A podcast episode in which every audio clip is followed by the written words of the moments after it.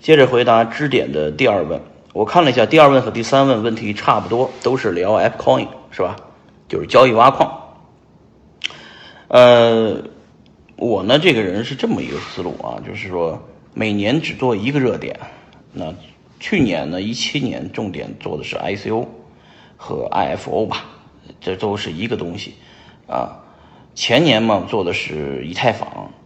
呃，大前年做的是比特币，是吧？呃，每年只做一个热点。今年呢，就是做了一个 F Coin，啊，当成了热点去推。呃，我呢可能是币圈里面这个微信好友最多的一个人，所以我一发朋友圈，可能覆盖的人数还是挺多的啊。所以说，当时我推这个 F Coin 的时候呢，就造成了很多人关注啊。F Coin 呢，简单说是一个比较疯狂的模式。这个模式呢，就是说把所有的交易所原有的铁饭碗都给都给敲碎了。呃，因为原来的交易所呢收上币费收的很贵，项目方呢呃募到资呃上不了交易所，然后呢上了交易所呢也上不了大交易所，上了小交易所都破发。所以呢，那个很多项目方，呃，和这个投资人形成了一个一个一个很很很恶性的一个循环啊。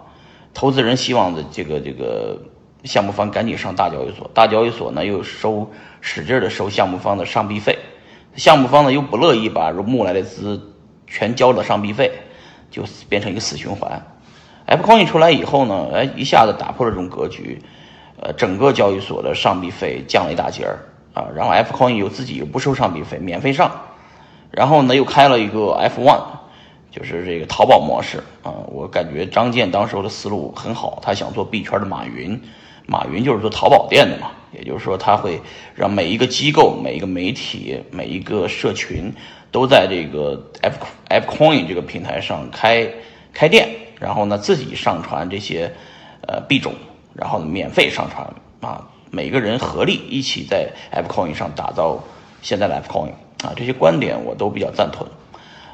最主要是说白了，通过这个 AppCoin 的一只黑马来颠来搅乱这个整个市场，让整个市场看到这个呃交易所这种模式会出现啊，就这种挖矿交易所会出现，就是免费交易所会出现，降低所有项目方的上币成本。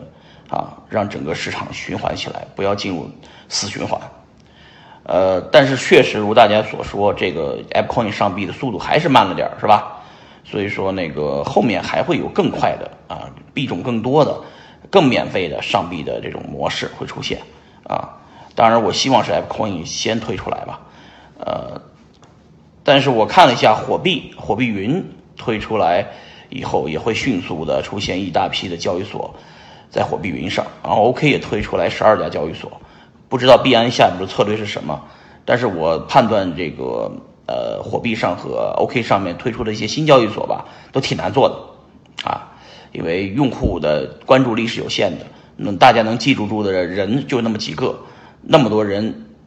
记不住，说白了啊，因为大家最终希望的是有一个非常大的交易所集大成，